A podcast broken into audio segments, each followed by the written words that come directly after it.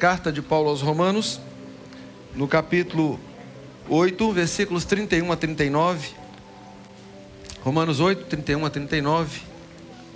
Se Deus é por nós, quem será contra nós? Aquele que não poupou o seu próprio filho, antes por todos nós o entregou, porventura não nos dará graciosamente com ele todas as coisas? Quem intentará acusação contra os eleitos de Deus? É Deus quem os justifica. Quem os condenará?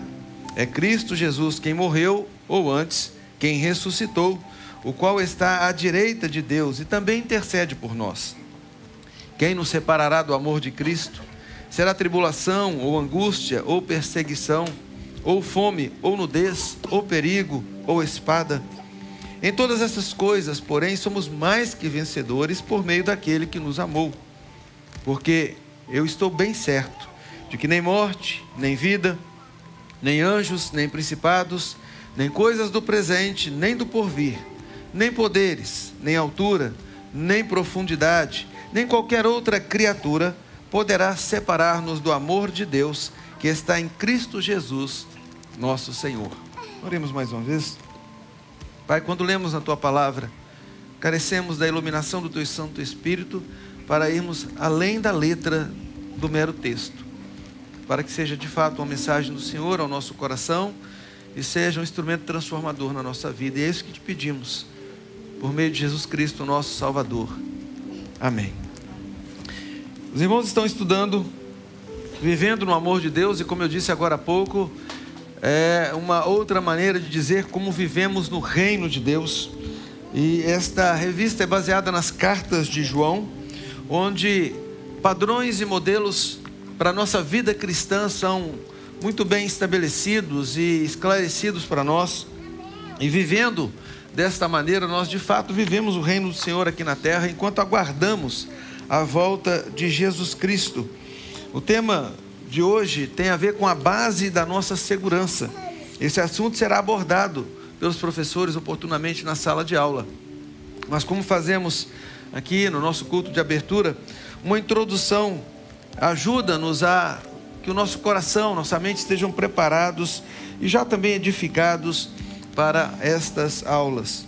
O texto que nós acabamos de ler tem a autoria de Paulo e é escrito à igreja de Roma com o propósito de mostrar, depois daquilo que ele havia dito no capítulo 5, de como Deus, no seu grande amor, tendo enviado Jesus Cristo para justificar os pecadores dos quais ele tinha falado nos capítulos anteriores, aquele versículo bem conhecido, todos pecaram e carecem da glória de Deus, leva ao capítulo 5, que diz que nós somos justificados pela fé, e oportunamente no capítulo 8 menciona que estes agora estão firmados em Jesus. Isso direciona, inclusive, para um dos pontos do calvinismo que a igreja reformada no mundo e a igreja presbiteriana, igualmente reformada que é, adotando essa teologia, prega, ensina e algumas vezes é questionada. E tem a ver com a certeza da salvação. Tem a ver com a, aquela perseverança dos santos, com a segurança que tem aquele que uma vez foi encontrado e salvo por Jesus Cristo, de que ele vai para o céu. E de que ele vive uma vida que o direciona para o céu dia a dia. Disto é dito, inclusive, que é uma grande arrogância da parte de alguém dizer que pode ter tanta certeza, tanta segurança que vai para o céu. Afinal de contas, nós somos pecadores. Mas por outro lado, é olhando para esse quinto ponto do calvinismo, e eu queria trazer um pouco dele aqui para ajudar-nos nesse entendimento, que nós compreendemos que quem assim crê está longe de ser orgulhoso, muito pelo contrário, está demonstrando uma grande humildade quando ele entende que essa perseverança não depende dele, mas depende totalmente do Senhor. Assim como não dependeu dele em nada, em nenhum mérito, a salvação que ele recebeu. Nós não temos dinheiro, não temos recursos, não temos obras que possam comprar a nossa salvação. E muito menos temos recursos para mantê-la depois. Mas como nós fomos comprados por Cristo, como nós fomos salvos por Cristo, Ou como disse Paulo neste texto, uma vez que estamos com Ele, quem poderá levantar qualquer acusação contra nós? Ou o que, quando ou onde poderá separar-nos do amor de Deus? Não porque nós o amemos incondicionalmente, não porque nós tenhamos um amor perfeito, mas porque isso é dele. E a garantia dessa aliança vem dele. E isso então me faz o mais humilde dos homens, porque afinal de contas eu sou claramente entendido de que eu só continuo salvo porque assim ele quer. Eu só continuo salvo porque Ele que me tirou do pecado me mantém nesse caminho e, como diz em outro texto, há de completar a obra que Ele um dia começou na minha vida. E a completude dessa obra, a conclusão dela se dará quando Ele me tirar deste mundo de pecado e me der uma nova vida, num novo céu, numa nova terra, onde não mais eu terei sequer a possibilidade de pecar. É muito importante entendermos isso, porque isso dará a base, a referência da vida que nós vivemos. A pior coisa que pode acontecer com qualquer ser humano é viver qualquer momento de insegurança. Você já deve ter experimentado algum e sabe o que é isso. Imagine o que é viver uma vida inteira de insegurança. Agora, nessa saída, eu chamo assim, né, depois desse tempo de pandemia, quando experimentamos tantas inseguranças, quanto, quando tanto daquilo que nós tínhamos como certo, tanto daquilo que nós tínhamos como algo que poderíamos confiar, foi derrubado. Ciência, tecnologia, conhecimento, tudo foi colocado em xeque. Saúde, vida. De repente tudo passa a ser questionado. Nós então começamos a pensar: será que podemos ter de fato segurança em alguma coisa? E quem vive inseguro não consegue amar. Quem vive inseguro não consegue ter relacionamentos mais profundos. E a sociedade dos nossos dias é essa sociedade que consegue, aspas, conviver, se relacionar muito bem por meio de ferramentas que foram colocadas para a comunicação e não para a convivência, lembremos disso, mas que tem uma dificuldade enorme de se relacionar no dia a dia, no tato, no contato, na troca de experiências e até mesmo na questão de apontamento de opiniões. Isso é fruto de uma sociedade insegura. Isso é fruto de uma sociedade que não sabe mais o que é verdade que não tem mais absolutos. Isso é fruto de uma sociedade longe do Senhor. A Confissão de Fé de Westminster, ao escrever a respeito desse tema, diz o seguinte: Os que Deus aceitou em seu bem-amado, nosso filho, nosso seu filho Jesus Cristo, os que ele chamou eficazmente no Espírito e santificou, não podem decair do estado de graça, nem total, nem finalmente mas com toda certeza hão de perseverar nesse estado até o fim e serão eternamente salvos. Esta perseverança dos santos não depende do livre-arbítrio deles, mas da imutabilidade do decreto da eleição, procedente do livre e imutável amor de Deus Pai, da eficácia do mérito e intercessão de Jesus Cristo, da permanência do Espírito e da semente de Deus neles, da natureza do pacto da graça. De todas estas coisas vem a sua certeza e a sua infalibilidade. Olha que texto lindo. Não depende em nada, em nada de nós. Isso deduzimos daquilo que eu coloquei até agora que aquilo que não começou em mim, não termina em mim. Que não começou por mim ou por minhas forças, também não será dessa maneira. Mas é o mesmo Deus que me salvou, que cuida de mim, que vai me mantendo em Sua presença, conforme o texto de Paulo aos Romanos. Nem tribulação, nem angústia, nem perseguição, nem fome, nem espada, perigo, nada poderá me separar do amor de Deus desse amor que não tem, ou não conseguimos medir a sua altura ou sua profundidade, não conseguimos mensurar, enfim, de qualquer maneira, o seu tamanho. Eu queria que você caminhasse comigo aí, abrindo a Bíblia mesmo. Nós estamos aqui numa abertura de escola dominical e às vezes a boa condição do texto ali na, na projeção afasta a gente um pouco de manusear a Bíblia. Mas vejamos alguns textos. Jeremias capítulo 32, nos versículos 38 a 40. Jeremias 32, de 38 a 40. Diz assim: Jeremias 32, de 38 a 40. Por favor, não projeta não, tá? Pediu o pessoal daí de cima para não dar essa moleza para os alunos aqui embaixo hoje não. Faz exercício. Caminhar na Bíblia. Eles serão o meu povo e eu serei o seu Deus. Dar-lhes-ei um só coração e um só caminho, para que me temam todos os dias.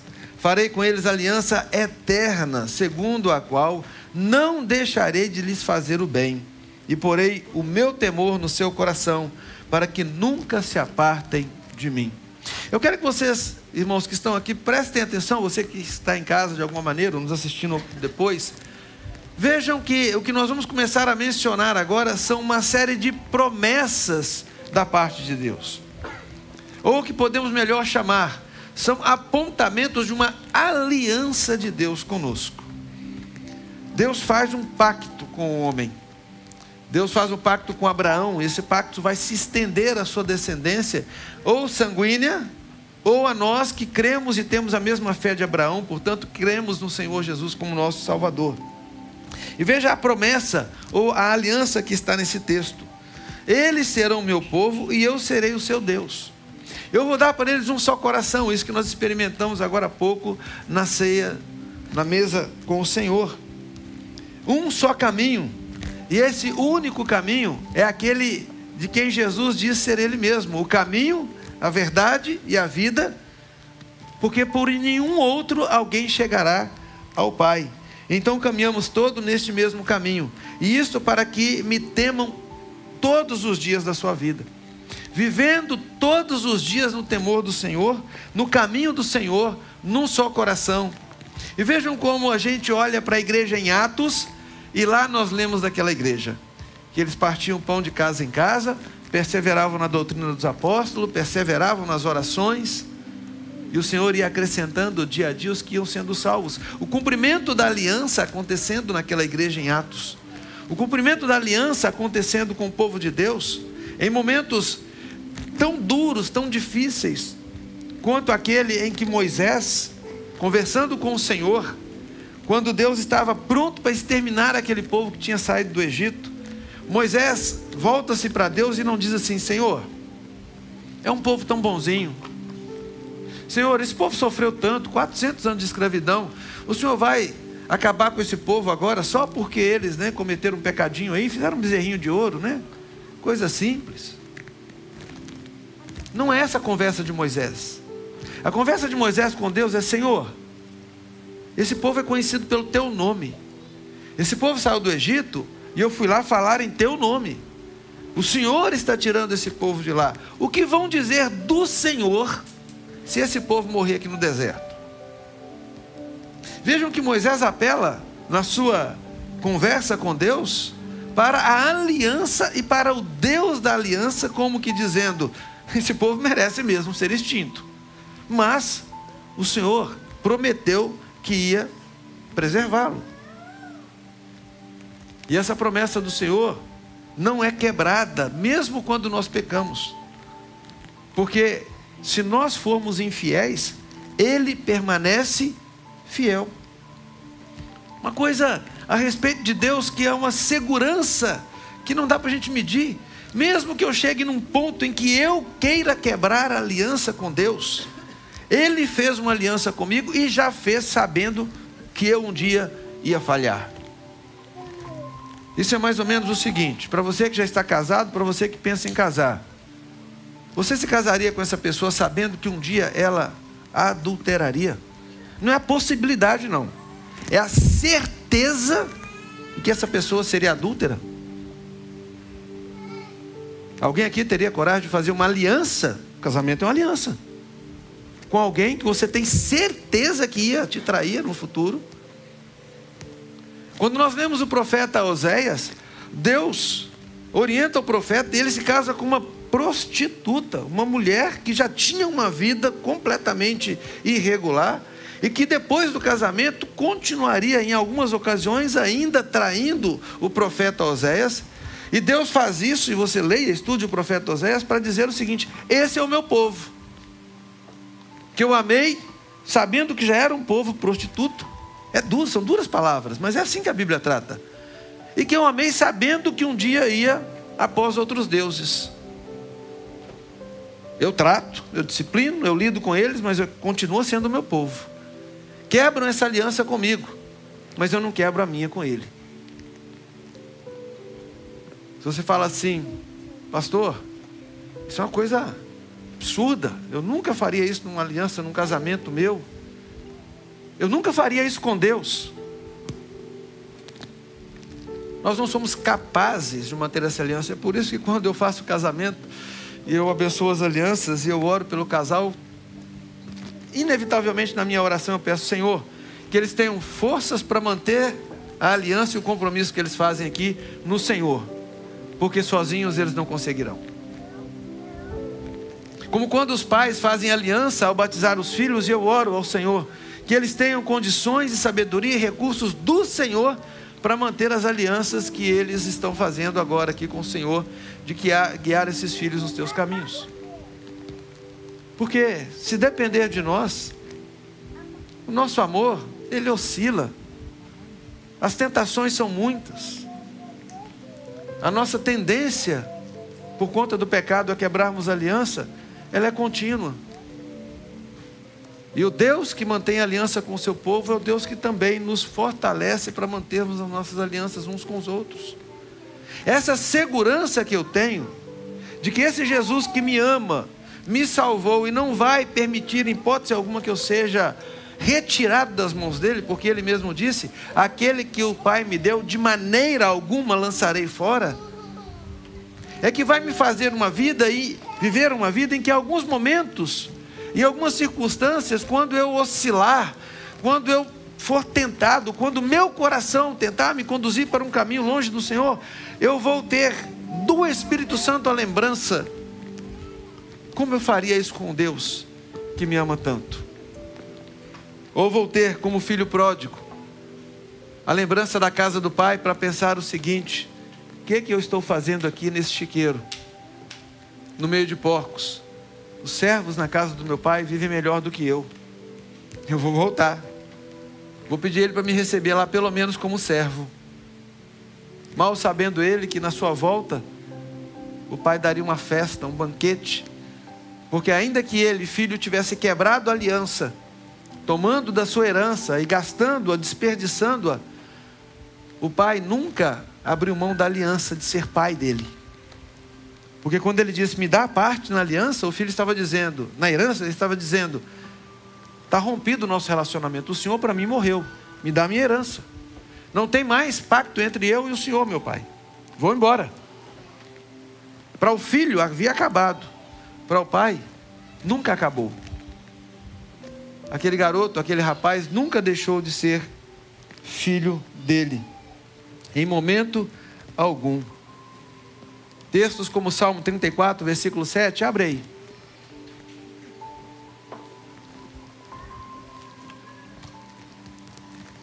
Muitos gostam de lembrar deste salmo.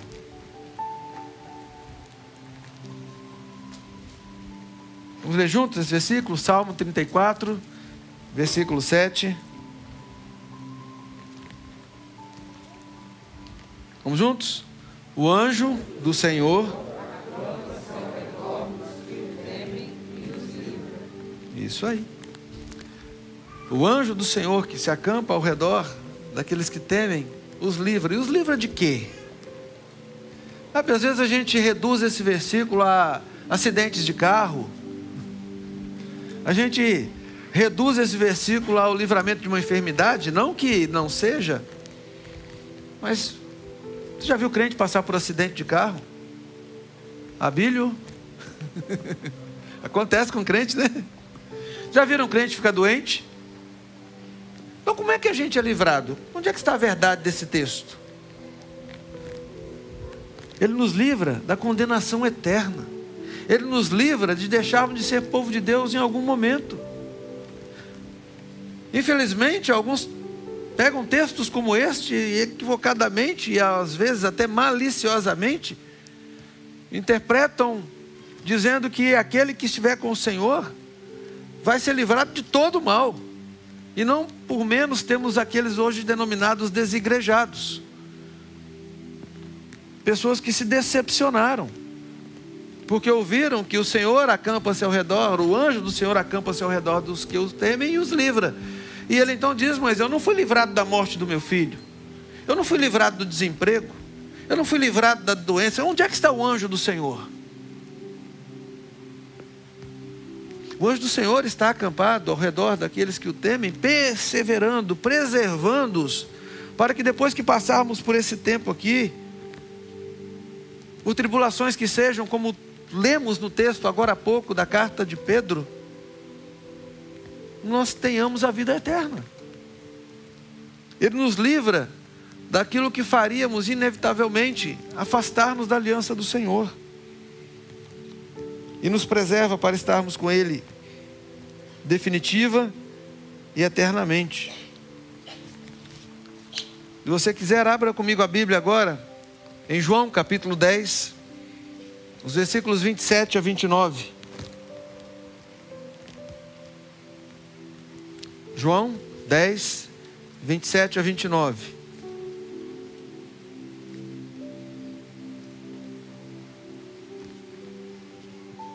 Vamos juntos?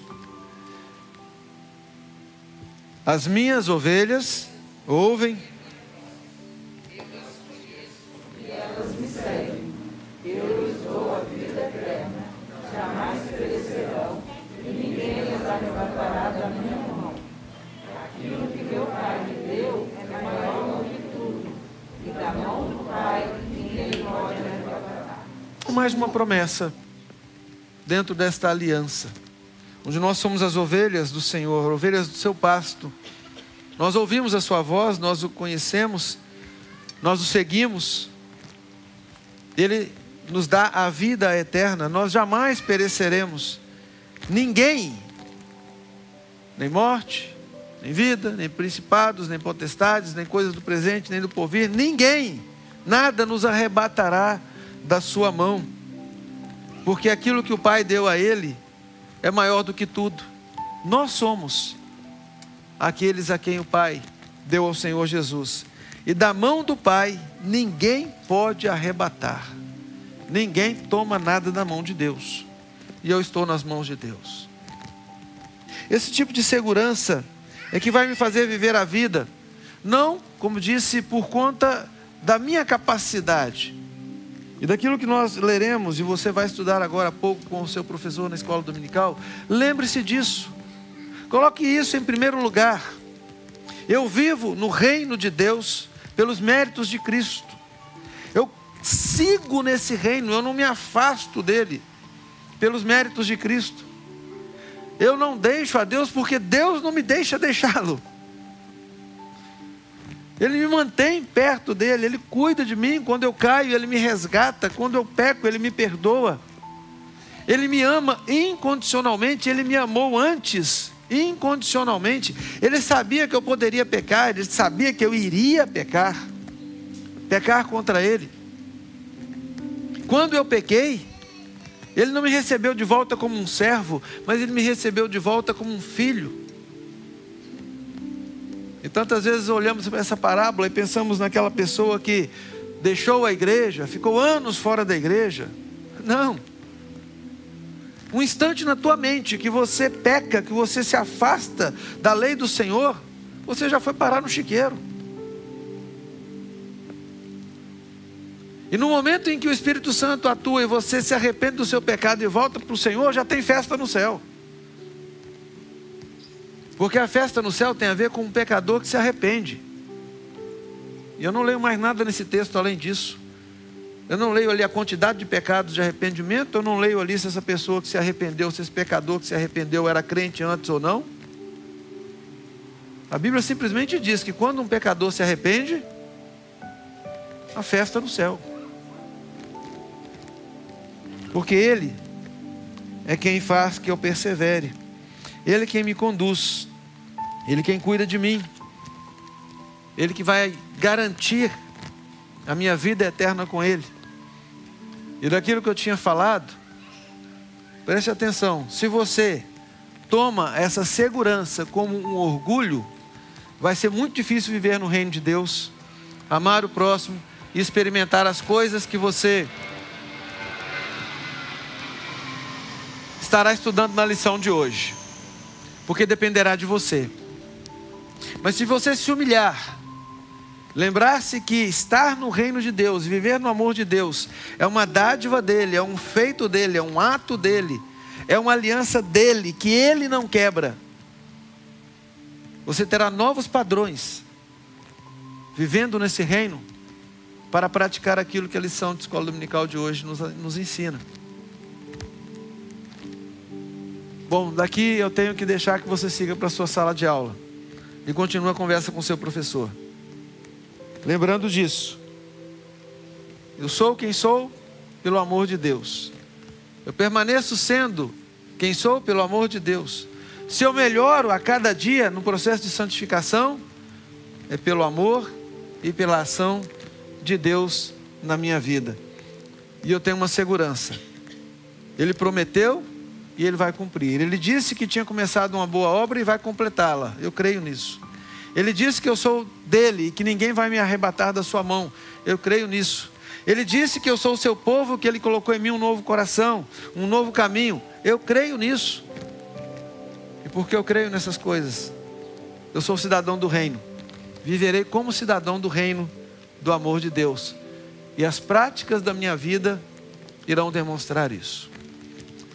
Vamos orar ao Senhor. Bendito Deus. Somos tão falhos, tão pequenos. Imaginar o Criador do universo fazendo uma aliança conosco é algo inconcebível. Principalmente quando o Senhor tem tudo e nós nada a oferecermos. Quando o Senhor é perfeito e nós pecadores. Mas o Senhor, muito ciente disso, nos amou. Por tua graça, por tua misericórdia, o Senhor nos amou nos atraiu para si. Deus, nós, por isso é que somos teu povo, porque na aliança que o Senhor fez, o Senhor estabeleceu o preço, sangue, e o Senhor pagou todo o preço com a morte do teu filho Jesus. Obrigado por nos fazer parte do teu reino. Nos faça viver de modo digno deste reino.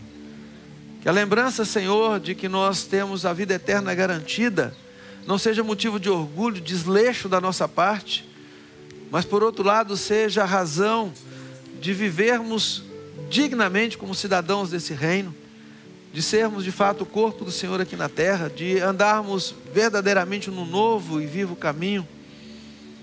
Ó Deus, que o Espírito Santo do Senhor continue dia a dia atuando em nós, confirmando essa salvação nós oramos na mediação de Jesus. Amém.